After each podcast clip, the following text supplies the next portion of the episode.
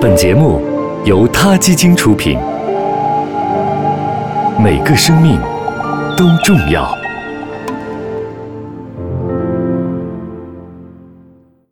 欢迎收听今天的他 Radio，获取每天最新节目推送，请关注他 Radio 微信公众号。不仅有音频文字版，还有更多关于动物的精彩资讯哦。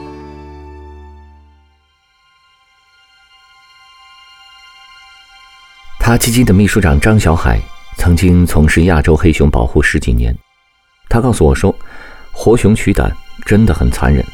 比如，养熊的人为了自己的安全，常常把黑熊的牙齿锯断，暴露的牙神经会给黑熊造成持续十几年的感染和可怕的疼痛。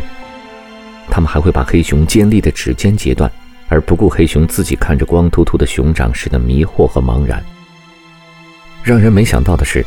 黑熊绝不是遭受如此厄运的唯一一个物种，人类邪恶的残忍广泛存在着。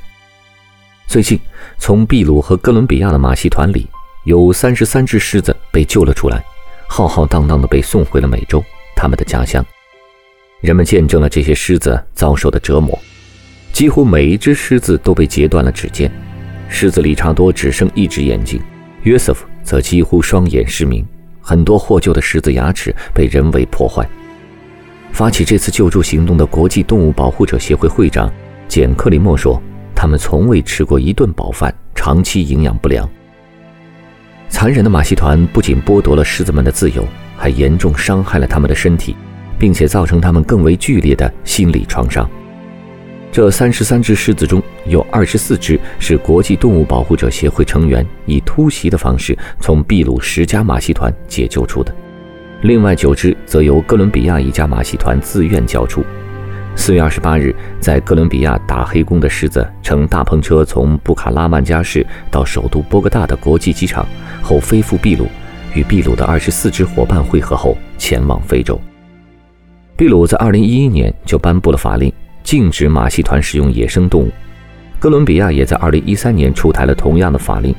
正是有了这样的法令，国际动物保护者协会才有可能把这些狮子和一百多只其他动物一起救助出来。这些狮子将有生以来第一次在原本属于他们自己的自然栖息地生活。克里莫说，他们应该能很快地融入新环境，这对他们来说是最好的选择。这些狮子已经在地狱里煎熬太久了。他们现在终于可以回家了，回到自己的天堂。国际动物保护者协会副主席蒂姆·菲利普斯说：“这些动物在之前从来没有在草地和土地上走过，从来没有闻过土地的味道。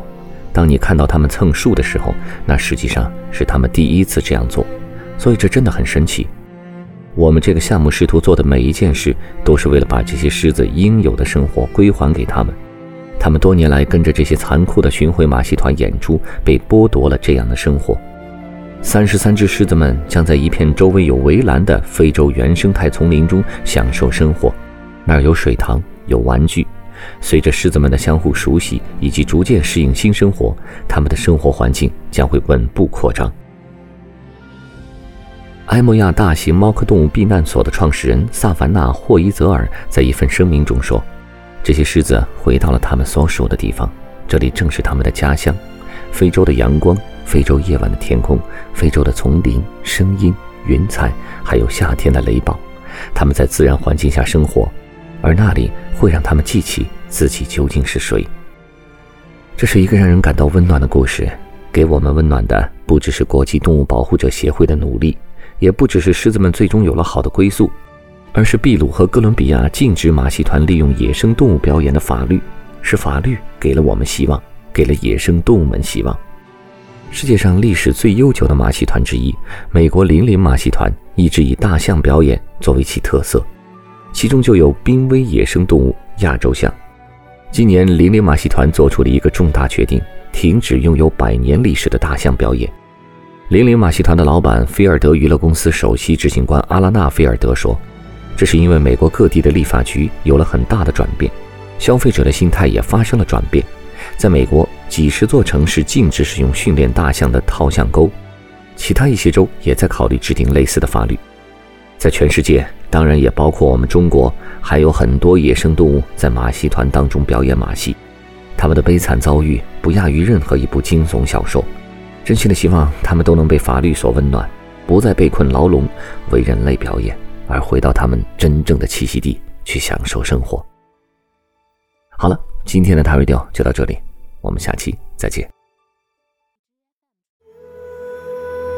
他 Radio，中国大陆第一家动物保护公益电台。在这里，我们讲述动物的喜怒哀乐，尊重生命，善待动物。他的世界，因你而不同。